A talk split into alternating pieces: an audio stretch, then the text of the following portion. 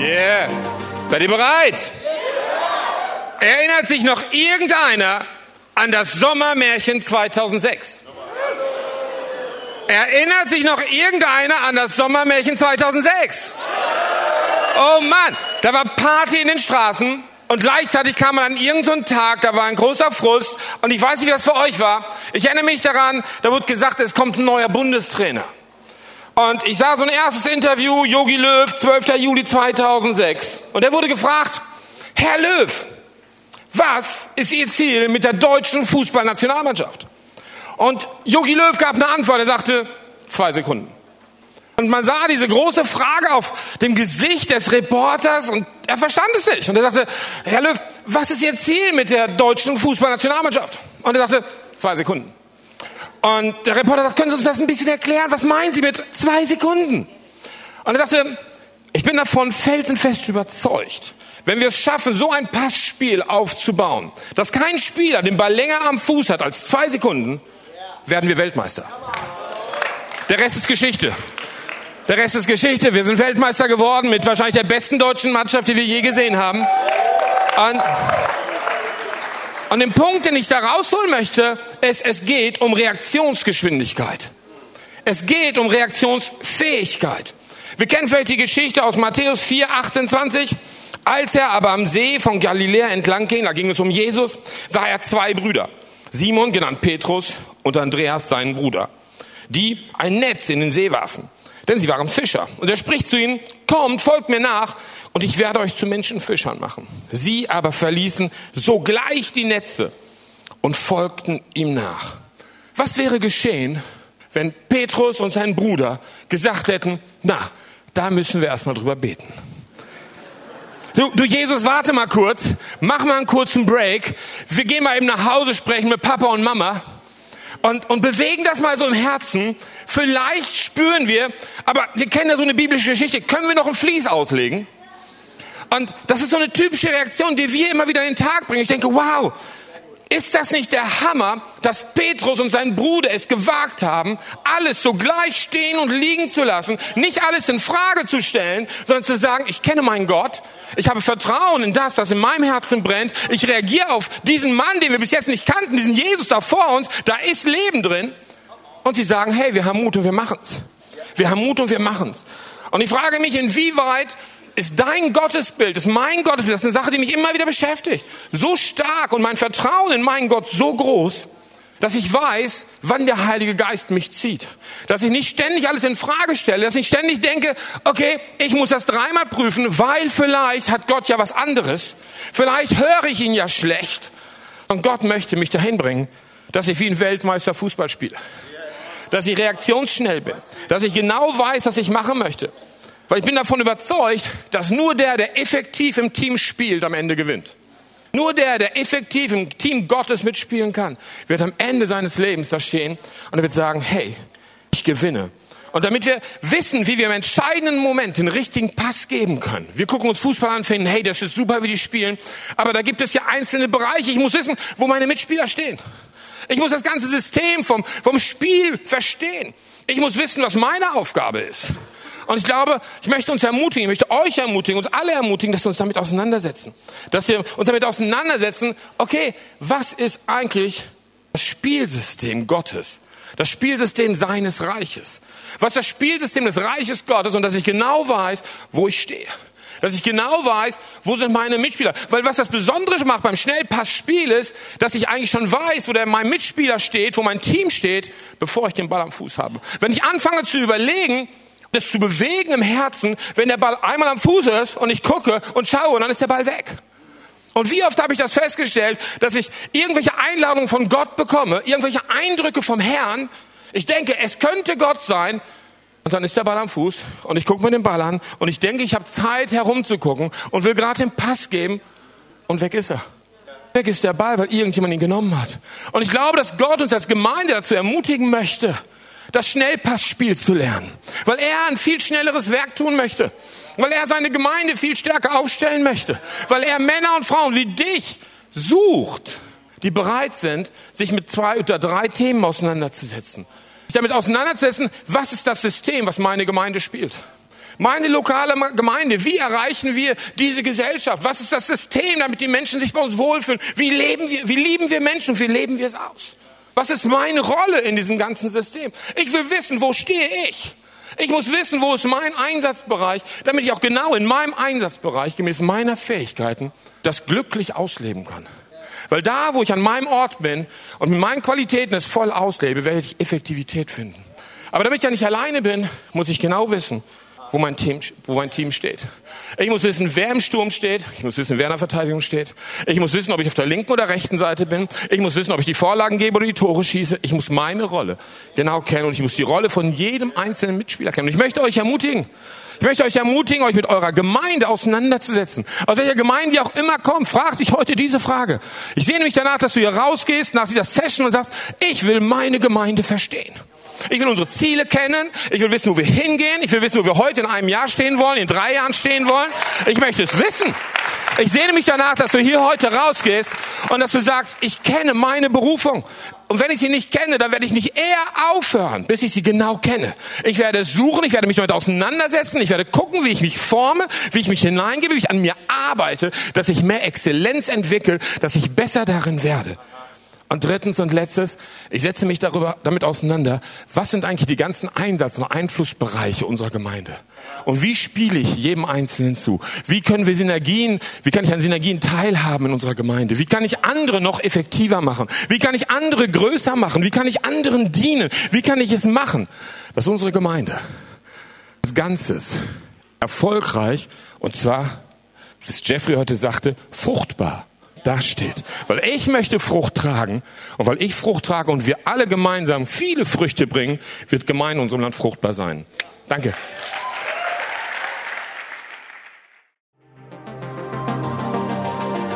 Wer das Warum kennt, erträgt fast jedes Wie. Wer das Warum kennt, erträgt fast jedes Wie. Dieser schlaue Satz ist nicht von mir, hätte ich gerne mir ausgedacht, aber der kommt von Friedrich Nietzsche. Den darf man in der Kirche meistens auch nicht zitieren. In diesem Fall erlaube ich mir das. Friedrich Nietzsche hat hier einen Satz geprägt, den wir mit unser Leben hineinnehmen können. Wenn wir das wissen, warum, dann können wir dranbleiben. Und das ist mein Thema heute. Wenn wir in Schwierigkeiten sind, dann ist das nämlich wichtig. Wenn das Leben einfach ist, wenn wir eine Gebetserhörung erlebt haben, wenn wir erlebt haben, dass wir eine Gehaltserhöhung erlebt haben, wenn wir gerade geheiratet haben, Kind geboren ist, dann ist das easy. Aber wenn, wenn es schwer wird im Leben, dann, wenn der Arzt dir sagt, ich habe keine Idee mehr, was ich mit dir machen soll. Oder wenn deine Frau dich anruft und sagt, hey, das Kind, das wir so herzlich erwartet haben, ist gestorben. Wie machen wir dann weiter? Das ist die Frage. Als ich mein Studium begonnen habe in der Theologie, an dem ersten Abend hat der Seminardirektor eine Andacht gehalten. Wir alle Theologiestudenten sitzen dort zusammen, erster Abend, Griechischkurs, und er hält uns eine Andacht über Hebräer 12. Weil wir eine solche Wolke von Zeugen um uns haben, lasst uns ablegen, alles, was uns beschwert und die Sünde, die uns umstrickt. Lasst uns laufen mit Geduld in dem Kampf, der uns bestimmt ist und aufsehen zu Jesus, dem Anfänger und Vollender unseres Glaubens. Er hat dieses Bild entfaltet von einem Marathonlauf, wo man ein langfristiges Ziel hat. Wenn man, wenn man sich in so ein Studium reinbegibt, dann sind da viele Durststrecken und ich wusste gar nicht, wie existenziell dieser Text für mich werden würde in den nächsten fünf Jahren. Ich bin sehr schwer krank geworden. Es ist sehr an die Existenz gegangen. Ich wusste nicht, ob ich das Ganze überstehen werde, ich überleben werde. Das war einem Punkt, wo ich nicht mehr weiter wusste. Das war wie in so einem Marathonlauf, wo man bei Kilometer 36 denkt, jetzt mag ich nicht mehr weitermachen. Jetzt geht mir noch irgendwie eine Cola und dann steige ich hier aus raus aus diesem ganzen Laden. Ja? Und das war eine sehr, sehr existenzielle Erfahrung. Und es gab dann Menschen, die mich durchgetragen haben, die mich unterstützt haben, die mich auf die Schultern genommen haben, die mir geholfen haben, dran zu bleiben im Glauben, weil ich hatte keinen Glauben mehr. Und der stärkste Mensch, der in der Zeit damals mich getragen hat, war meine Frau. Wir waren gerade ein halbes Jahr verheiratet. Dann bin ich so schwer krank geworden. Und sie hat an mir festgehalten. Sie hat gesagt, ich weiß, dass Gott etwas mit dir vorhat. Und ich bleibe dran. Und das ist ein Thema, das für mich zum Lebensthema geworden ist. Auch als Pastor, wenn ich Menschen begleite, die im Sterben liegen oder wenn ich mit in schwierige Situationen hineinkomme und man sich die Frage stellt, was soll ich jetzt noch sagen? Dann möchte ich diesen Menschen einfach nur auf die Schulter nehmen und sagen, du siehst das Ziel nicht mehr, aber ich sehe es und ich nehme dich auf die Schulter und ich trage dich mit durch.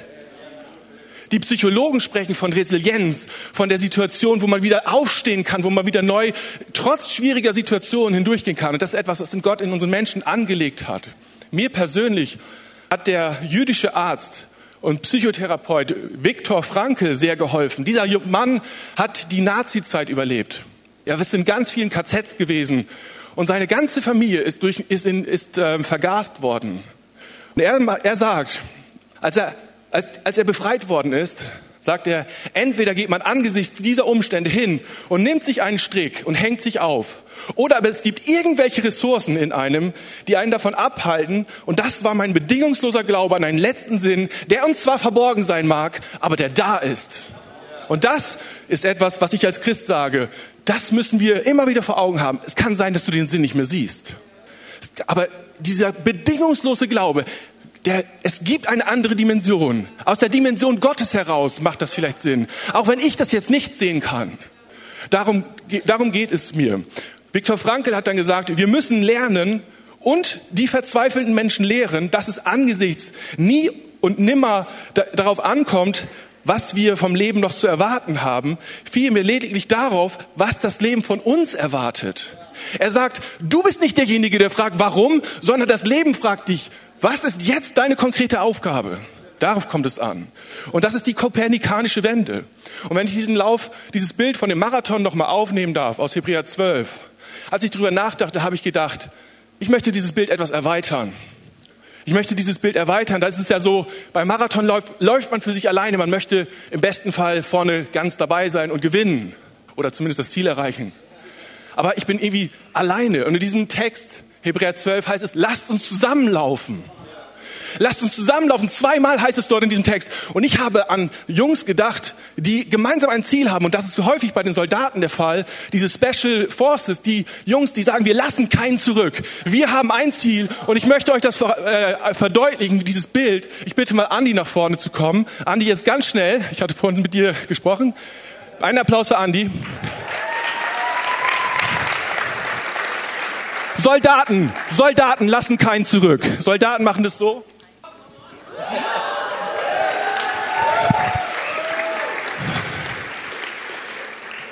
Das ist ein, ein, ein Griff, den Soldaten machen, wenn einer verletzt ist, wenn einer nicht mehr kann ist. Und wir sagen, wir lassen keinen Fall zurück. Und ich will dieses Bild benutzen und sagen, ich möchte mir Menschen auf die Schulter laden. Und wenn es das ist, dass ich ihn an die Grenze trage, wo ich ihm, dem großen Hirten, in die Hand gebe, wenn es da ist, wo ich sagen kann, okay, du hast den Glauben nicht gehabt, aber ich gehe mit dir diese letzten Schritte. Ja?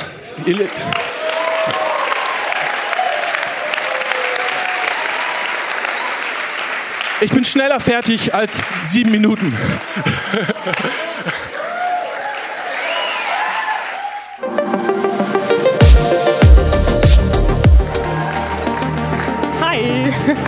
So fühlt man sich also auf der Bühne von der StepCon. Ich kann gar nichts sehen. Nice. Ich freue mich hier zu sein. Hey, wie gut war die Message gerade? Nice. Freunde, äh, in der Vorbereitung auf unser Bewegungsspecial heute Morgen, wo Kevin hier den coolen Inder gespielt hat, habe ich mich ein bisschen über den Puls informiert. Und ich bin mal online gegangen auf netdoktor.de. Wer von euch kennt netdoktor.de?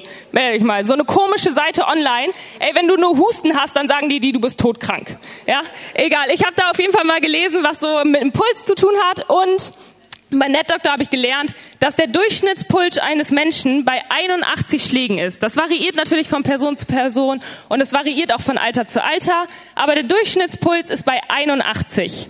Nice to know für alle, die abnehmen wollen, wenn du bei einem Puls von 141 bist, dann hast du den idealen Puls, um Fett zu verbrennen. Richtig gut. Dann ist mir eine Zahl aufgefallen, die ich richtig interessant fand und ihr könnt euch wahrscheinlich schon denken, welche Zahl das ist. Die 181. Wenn du einen Puls von 181 hast, dann hast du ein ganz großes Problem. Denn das ist sehr gefährlich. Dann begibst du dich in den roten Bereich. Die Ärzte sagen, wenn du einen Puls von 181 hast, dann bist du außerhalb deines komfortablen Bereichs dann bist du nicht mehr fähig, mit deinen menschlichen Fähigkeiten irgendwas zu schaffen, dann brauchst du nur noch Gott. Wenn du einen Puls, und das fand ich jetzt richtig interessant, von 181 hast, dann pulsierst du so laut in deinem Umfeld, dass Menschen deinen Puls hören. Und ich war so, okay, was sagt mir jetzt das Gelernte? Hey, das Gelernte sagt mir, definitiv in meinem richtigen Leben möchte ich nie einen Puls von 181 haben. Aber, Freunde, geistlich gesehen wünsche ich mir, dass wir alle einen Puls von 181 haben. Das ist nice. Gut, ihr seid bei mir. Warum ist das so wichtig? Weil, wie wir gelernt haben, hey, alle Menschen um uns herum hören diesen Pulsschlag.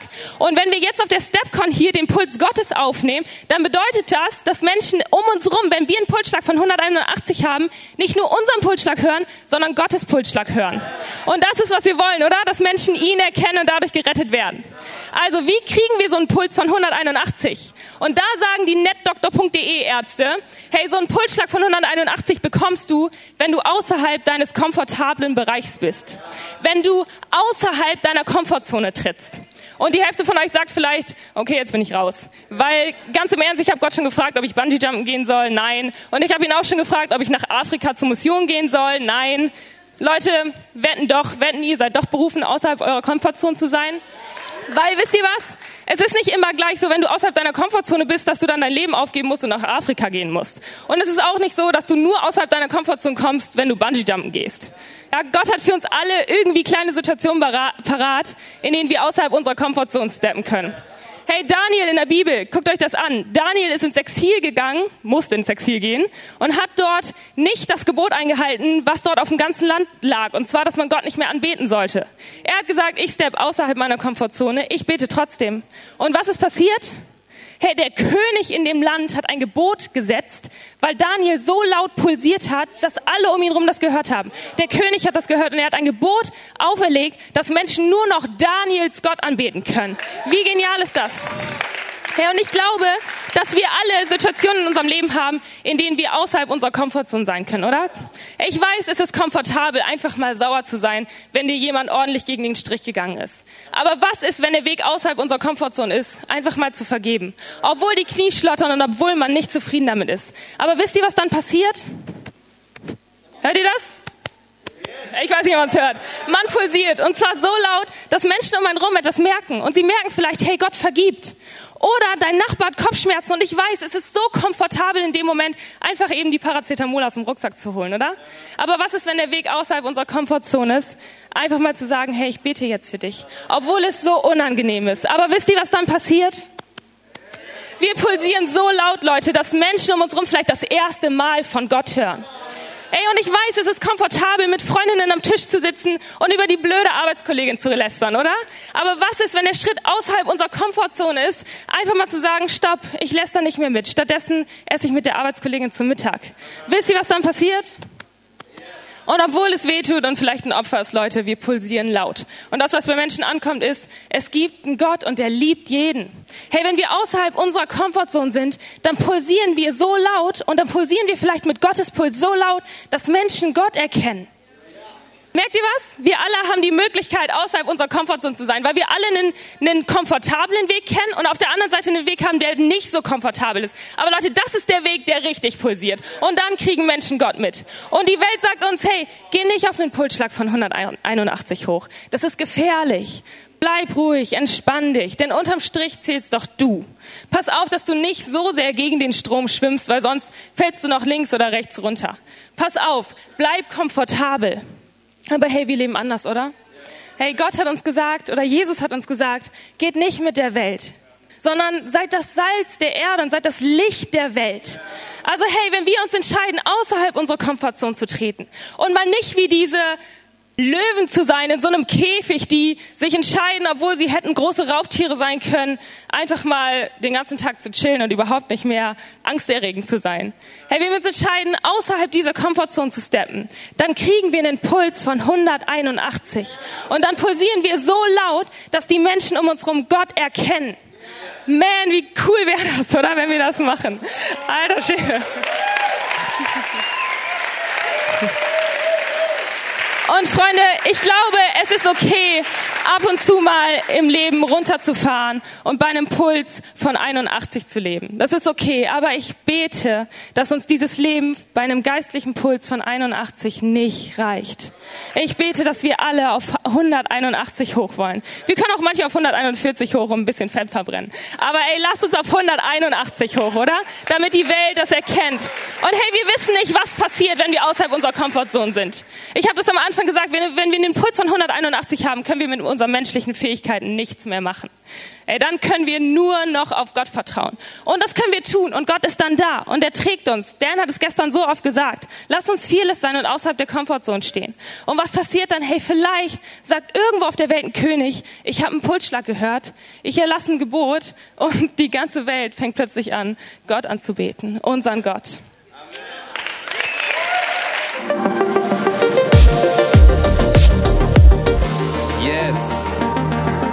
Ich möchte etwas über das Thema Leidenschaft sagen. Ich finde leidenschaftliche Menschen absolut inspirierend. Leidenschaftliche Menschen stecken einen an.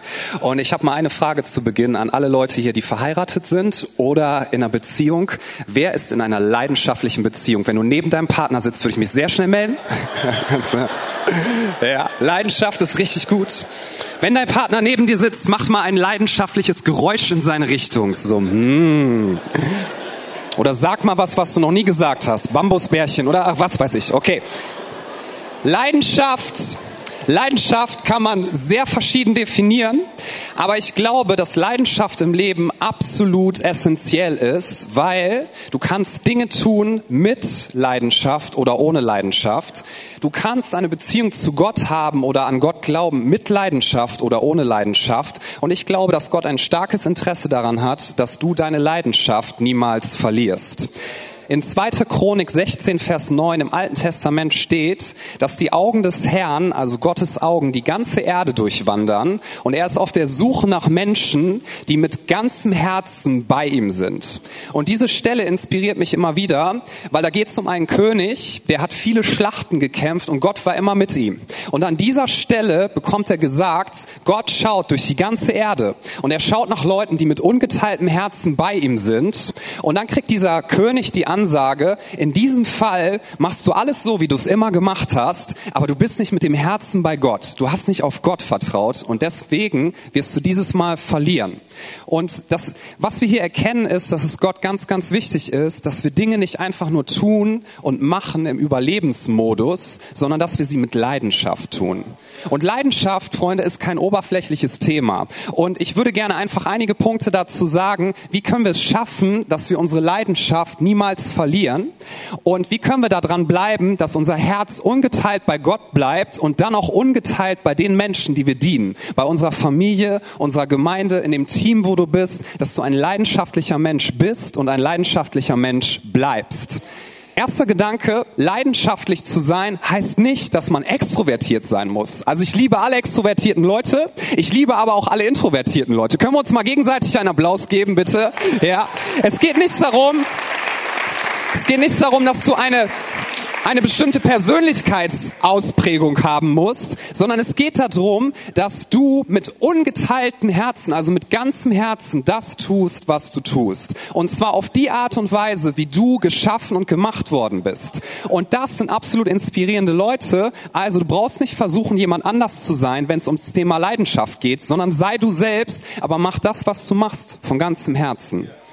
Zweiter Gedanke ist, wie wir Leidenschaft verlieren können, und das ist eine Gefahr, Entweder, und da gibt es zwei Möglichkeiten, du hast zu viel Input in deinem Leben oder, das ist die andere Möglichkeit, du hast zu viel Output. Beides kann deine Leidenschaft killen und dafür sorgen, dass du in so einem Schlaf- und Überlebensmodus nur noch unterwegs bist. Zu viel Input heißt, du hörst die ganze Zeit gute Botschaften, so wie hier, hörst dir Predigten an noch und nöcher, liest Bücher ohne Ende, aber du kommst nie dahin, dass du aktiv wirst, dass du Menschen dienst, dass du etwas Praktisches machst. Du hast zu viel Input und das wird deine Leidenschaft töten. Das wird sie killen.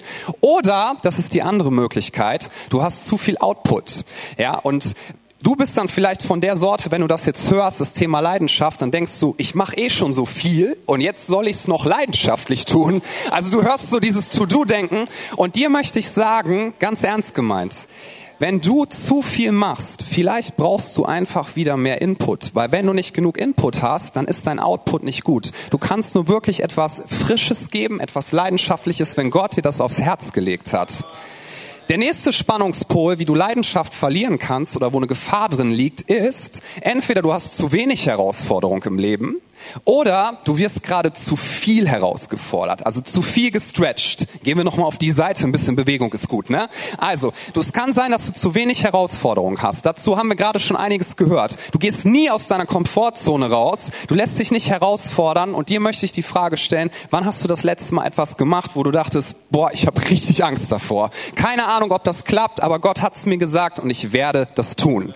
Wenn das schon sehr, sehr lange her ist und du zu wenig Herausforderungen hast, dann möchte ich dich ermutigen, lass dich herausfordern, tu etwas, wovor du richtig viel Angst hast, aber wenn du weißt, dass es das Richtige ist, dann ist es sehr, sehr gut und es wird deine Leidenschaft erhalten und sie sogar noch vergrößern. Es kann aber auch sein, dass du zu viel Herausforderung hast, dass du immer tust, tust, tust, tust und dass du so viele Aufgaben annimmst und dass die Last einfach zu groß ist. Und dir möchte ich sagen, hey Gott gibt dir immer ein Maß, was dich stretcht, aber er möchte nicht, dass du daran kaputt gehst. So, und wenn du merkst, es ist zu viel, dann trau dich auch mal etwas weniger zu machen und rate mal, was passiert. Gott wird dich nicht verurteilen, sondern wird sagen, das ist eine schlaue und kluge Entscheidung und es wird deine Leidenschaft erhalten. Es wird deine Leidenschaft erhalten. Und das nächste, was ich sagen möchte, und das ist das Allerwichtigste, und mit diesem Gedanken finalisiere ich. Das Allerwichtigste, und jetzt kommt eine ganz neue Erkenntnis, ist deine Beziehung zu Gott. Deine kindliche Beziehung zu Gott. Nicht kindisch, sondern kindlich. Dass du sagst, Gott, ich brauche dich so sehr, ich bin so abhängig von dir. Ganz egal, was passiert, ich möchte dich jeden Tag suchen. Und zwar dadurch, dass ich mir Routinen in mein Leben einbaue, die dafür sorgen, dass ich dir näher komme. Bibel lesen, Gebet, Lobpreis, Zeit mit anderen Christen. Keine neue Botschaft, aber es ist oft das, was wir schon tausendmal gehört haben, was wir immer wieder anwenden müssen. Und Disziplin in diesem Sinne ist etwas sehr, sehr Gutes. Weil wisst ihr, die Bibel ist keine Strafe für uns, womit Gott uns quälen möchte, sondern die Bibel ist ein Geschenk, was er uns gegeben hat, damit wir mit ihm connecten können. Ja, Gebet, Gebet ist keine Strafe, wo Gott sagt, oh, jetzt quält er sich wieder durchs Gebet, das habe ich extra gemacht, ja. Schaut mal alle her. Gebet ist ein Geschenk, was Gott dir gegeben hat, damit du mit ihm in Verbindung treten kannst. Also feiere das Geschenk. Und meine Frage an dich ist, du hast ein Leben bekommen von Gott. Was wirst du damit machen? Wofür wirst du es einsetzen? Und wirst du ein leidenschaftliches Leben führen? Und wenn du merkst, du bist im Überlebensmodus nur noch unterwegs, dann geh wieder zurück zu deinem Gott. Weil rate mal, wer sich wegbewegt hat, wenn du von Gott irgendwie dich distanziert fühlst. Gott ist immer an der gleichen Stelle. Und du kannst jedes Mal zu ihm zurück und deine Leidenschaft erhalten. Also in diesem Sinne, lasst uns ein leidenschaftliches Leben führen und alles einsetzen, was wir haben für unseren genialen Gott. Amen.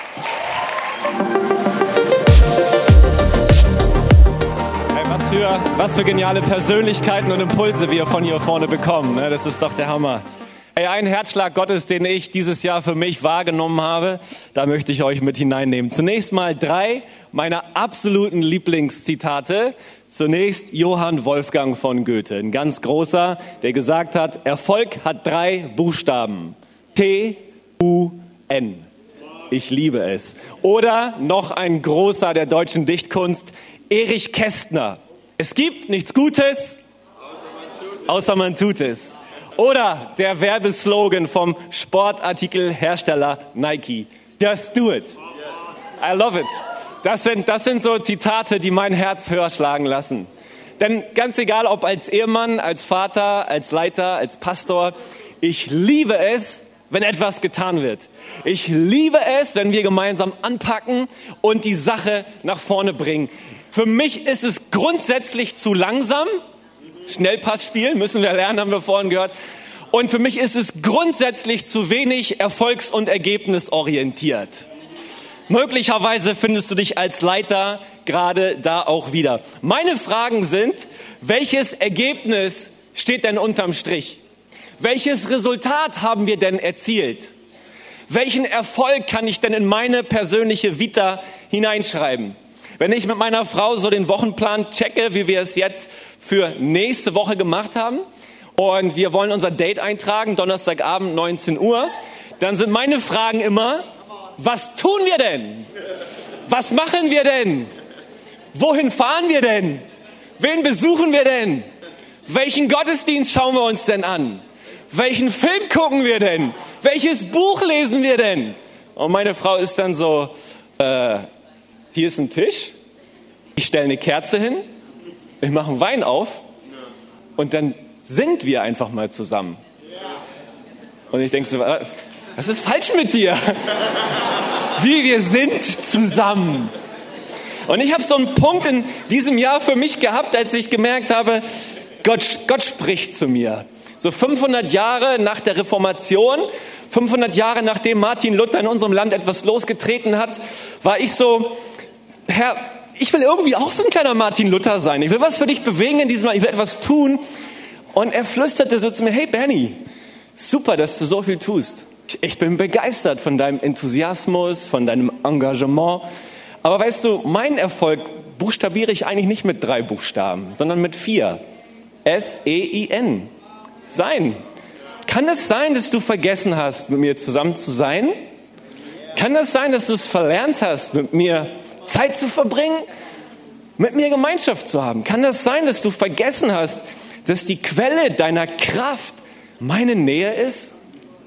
Kann es sein, dass dein Tatendrang, dein Enthusiasmus, deine Motivation, deine Leidenschaft erst bei mir am Herzen entsteht? Ich liebe es als Pastor, als Prediger über Berufung zu sprechen. Aber ich habe bei mir in meinen Predigten festgestellt, dass ich die Tendenz habe, Berufung als das zu verkaufen, was wir für Gott tun. Und dann ist das irgendwie so eine christliche Art, Karriere zu machen und etwas zu werden. Wenn ich und mein Dienst und mein Tun im Mittelpunkt mit meiner Berufung, im Mittelpunkt meiner Identität stehen, dann werde ich mich über dem, was ich tue, auch definieren. Aber in dem Wörtchen Berufung, das macht mir ja so viel Spaß, steckt das Wort Beruf, finde ich super attraktiv. Ich muss aber verstehen, dass in dem Wörtchen Berufung vor allen Dingen das Wort Ruf drinne steckt.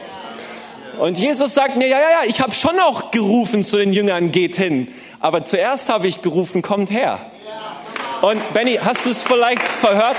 Hast du es vielleicht, hast du es vielleicht vergessen, dass mein erster Ruf an dich lautete, komm und folge mir nach. Hey, und ich will dich daran erinnern, bei Berufung geht es gar nicht so sehr darum, was du tust, sondern wem du folgst. Björn hat von Petrus gesprochen, das Exempel für Berufung. Ist unterwegs, eigentlich ist das Setting gesetzt für ein gut bürgerliches Leben. Aber dann kommt Jesus, dieser Mann, vorbei und sagt, komm und folg mir nach. Und dann sagt er ja aber auch noch, ich will dich zu einem Menschenfischer machen. Kann es sein, dass wir zu oft dieses Menschenfischer hören und dann denken, das ist doch etwas, was wir leisten müssen. Aber was sagt Jesus hier? Jesus sagt, ich will machen. Berufung heißt, dass Jesus etwas macht. Nicht, dass du etwas machst. Jesus will machen. Er wird schon etwas aus dir machen. Aber du, deine Aufgabe besteht darin, bei ihm zu sein und aus der Gemeinschaft und aus der Zeit mit ihm heraus dein Dienst zu entwickeln und etwas zu tun und etwas zu bewegen. Ich glaube, unsere Kirchen, unsere Predigten, Unsere Leiter müssen wieder erfüllt sein, davon bei Jesus zu sein und aus dieser Gemeinschaft mit Jesus heraus alles andere geistliche Leben zu entfalten. Ich danke euch, ihr Lieben. Hey Stepcon, ihr seht gut aus, ihr seid großartig. Ich hoffe, euch geht's gut. Ja, seid ihr pumped? Hammer, habt ihr schon was mitgenommen? Cool. Hey, bei uns in der K21, da haben wir einen Satz, den wir immer wieder sagen und ich glaube, den kann inzwischen jeder nachbeten. Und inzwischen ist es auch Kultur bei uns geworden. Jeder hat einen nächsten Schritt. Und dahinter steht der Glaube und die Überzeugung, dass ein Stück deiner Berufung, ein Stück deiner Zukunft, ein Stück deiner Vision, ein Stück deiner persönlichen Entwicklung nur ein Schritt in, ähm, vor dir liegt und in deiner Reichweite liegt. Ein Schritt entfernt nur. Und ähm, ich weiß nicht, vielleicht geht's euch wie mir. Ich bin total begeistert darüber, weil ich möchte den nächsten Schritt gehen. Ich möchte vorankommen. Ich möchte wachsen. Ich möchte wirklich entdecken, was Gott für mich hat. Ja, und vielleicht geht's dir auch so.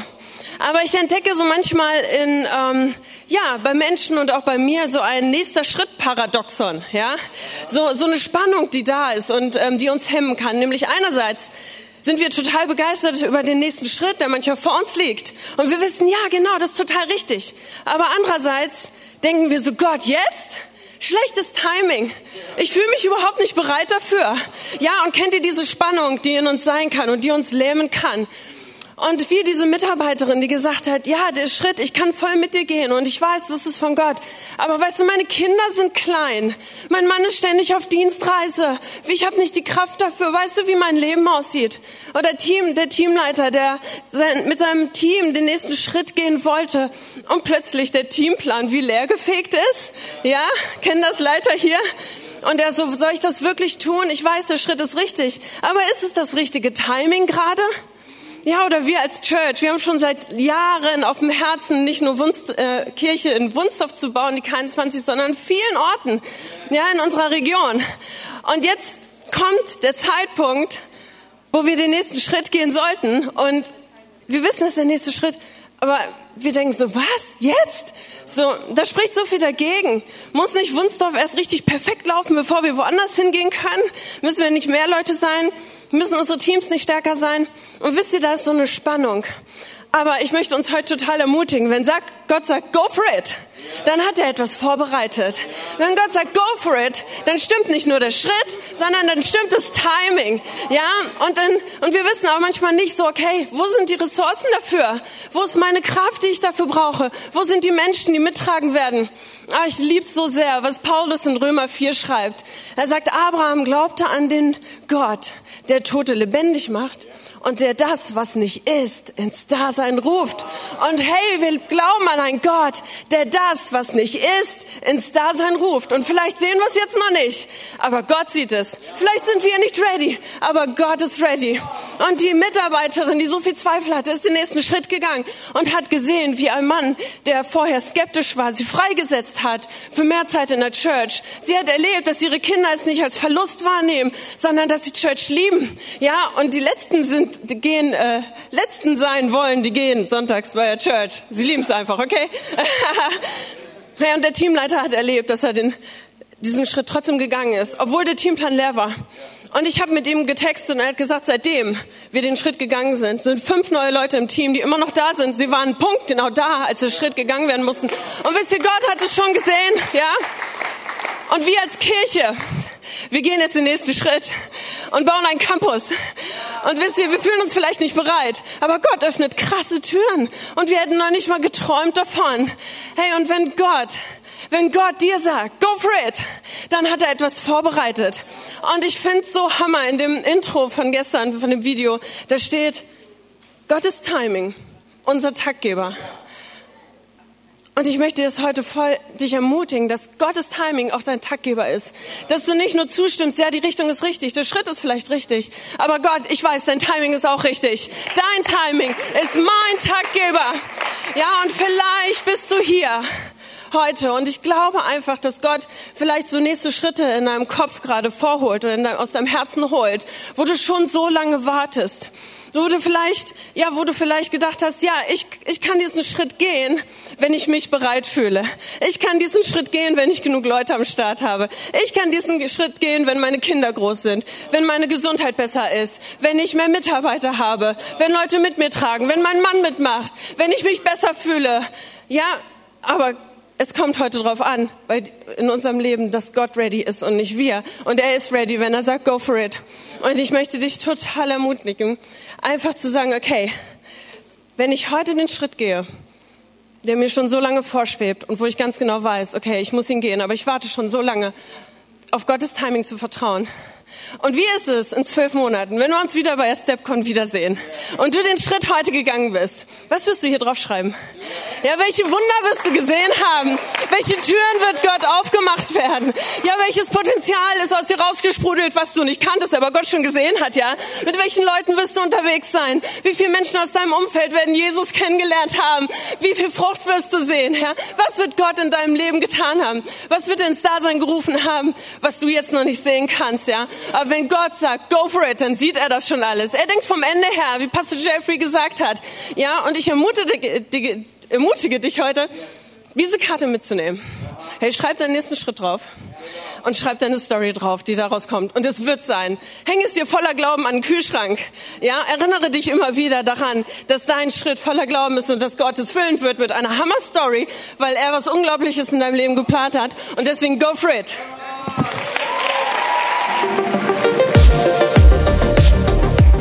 Hallo. Geht's euch gut? Irgendjemand froh hier zu sein? Magst du die Person, neben der du sitzt? Wenn nicht, du kannst dich noch kurz umsetzen, okay? Ich gebe dir kurz. Nein, das wäre. Hamai, können wir uns bei all, können wir uns bei all meinen Vorrednern hier bedanken und ihnen einen Riesenapplaus geben, weil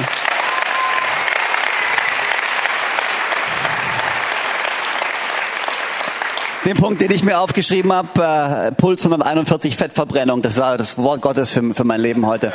Danke dafür. Ähm, und allgemein, allgemein muss ich sagen, ich, hab, ich weiß nicht, ob, ob ihr das auch spürt, aber irgendwie habe ich das Gefühl, Gott hat wirklich seine Hand auf dieser Konferenz.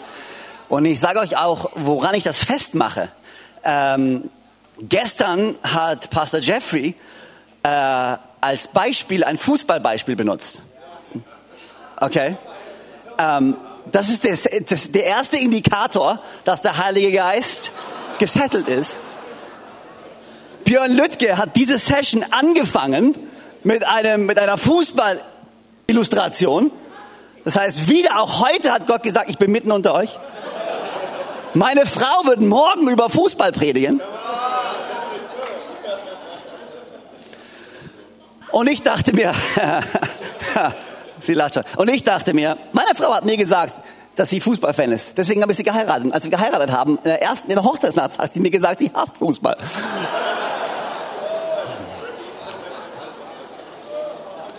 Aber deswegen dachte ich mir, es ist nur passend, wenn ich mit dem Fußballbild anfange. Äh, weil was die meisten Leute über mich nicht wissen, ähm, ist, dass ich, bevor ich Pastor wurde, professioneller Fußballspieler war. Ich weiß, das glaubt mir keiner, aber äh, ähm, äh, bis zu meinem äh, sechsten Lebensjahr habe ich mein Geld verdient.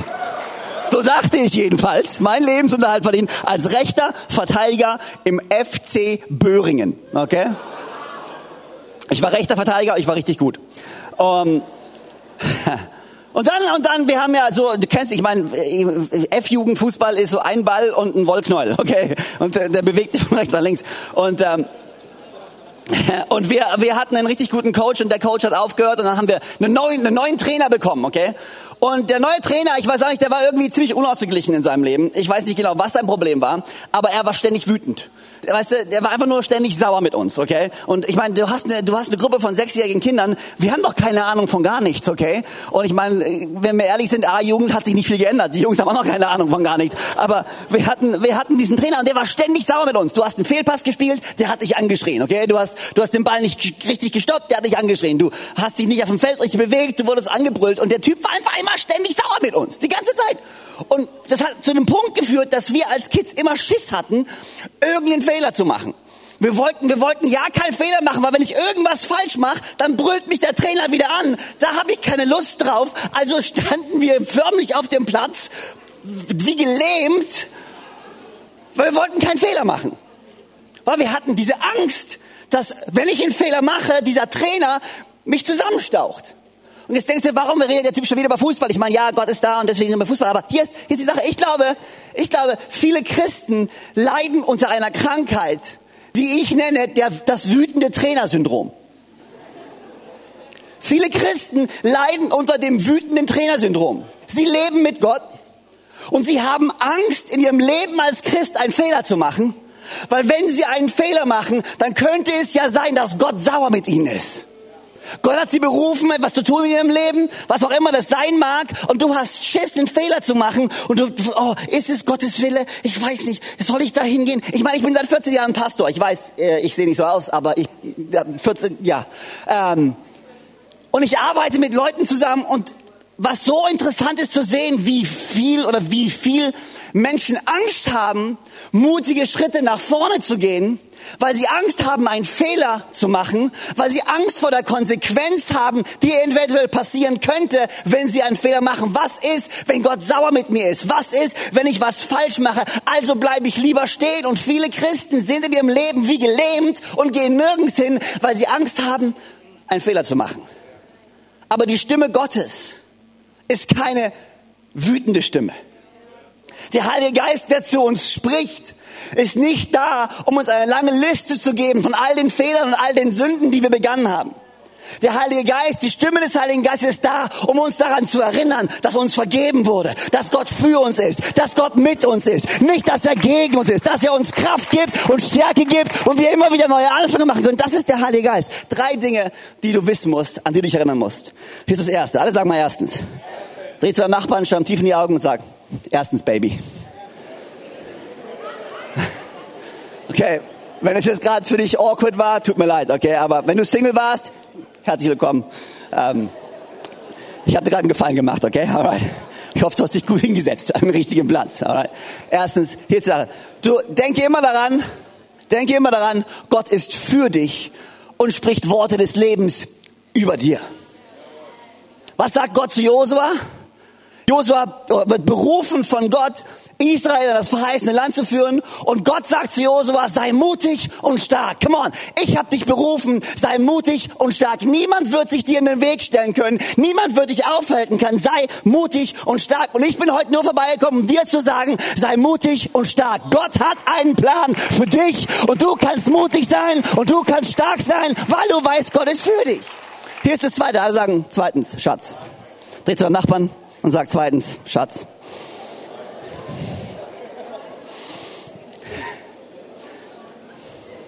Wir müssen die Entscheidung treffen. Alright, genug geflirtet, Freunde. Die ersten beiden gehen schon. Alright. Alright. Okay, Augen zu mir, Augen zu mir, Augen zu mir, Augen zu mir, Augen zu mir. Kostet alles meine Zeit. Toll, Eduard. Hast du toll gemacht. Zweitens, alle sagen zweitens. Du musst die Entscheidung treffen, der richtigen Stimme zuzuhören. Du musst die Entscheidung treffen, der richtigen Stimme zuzuhören. In Jesaja 30 steht, wenn du dich entscheidest, nach links oder nach rechts abzubiegen, dann höre auf die Stimme, die hinter deinem Ohr ist und die dir sagt, geh dort entlang, das ist der richtige Weg. Jeder von uns hat Stimmen, die zu uns sprechen und wir müssen uns entscheiden, der richtigen Stimme zuzuhören, der Stimme des Heiligen Geistes, die uns ermutigt, die Mut und Leben über uns ausspricht. Und hier ist mein dritter Punkt, meine dritte Erinnerung und damit schließe ich. Die Stimme, der du zuhörst, wird zu der Stimme, mit der du sprichst. Die Stimme, der du zuhörst, wird zu der Stimme, mit der du sprichst. Wenn du die Stimme der Verurteilung ständig dir anhörst, dann wirst du auch verurteilend über andere sprechen. Und was unsere Freunde, was unser Land, was unsere Kirchen brauchen, sind gefüllte Kirchen von Menschen, die Worte des Lebens aussprechen über ihren Freunden, über ihren Ehen, über ihren Arbeitskollegen, über diesen Menschen, damit wir Hoffnung und Licht in diese Welt bringen können im Namen von Jesus. Und alle sagen,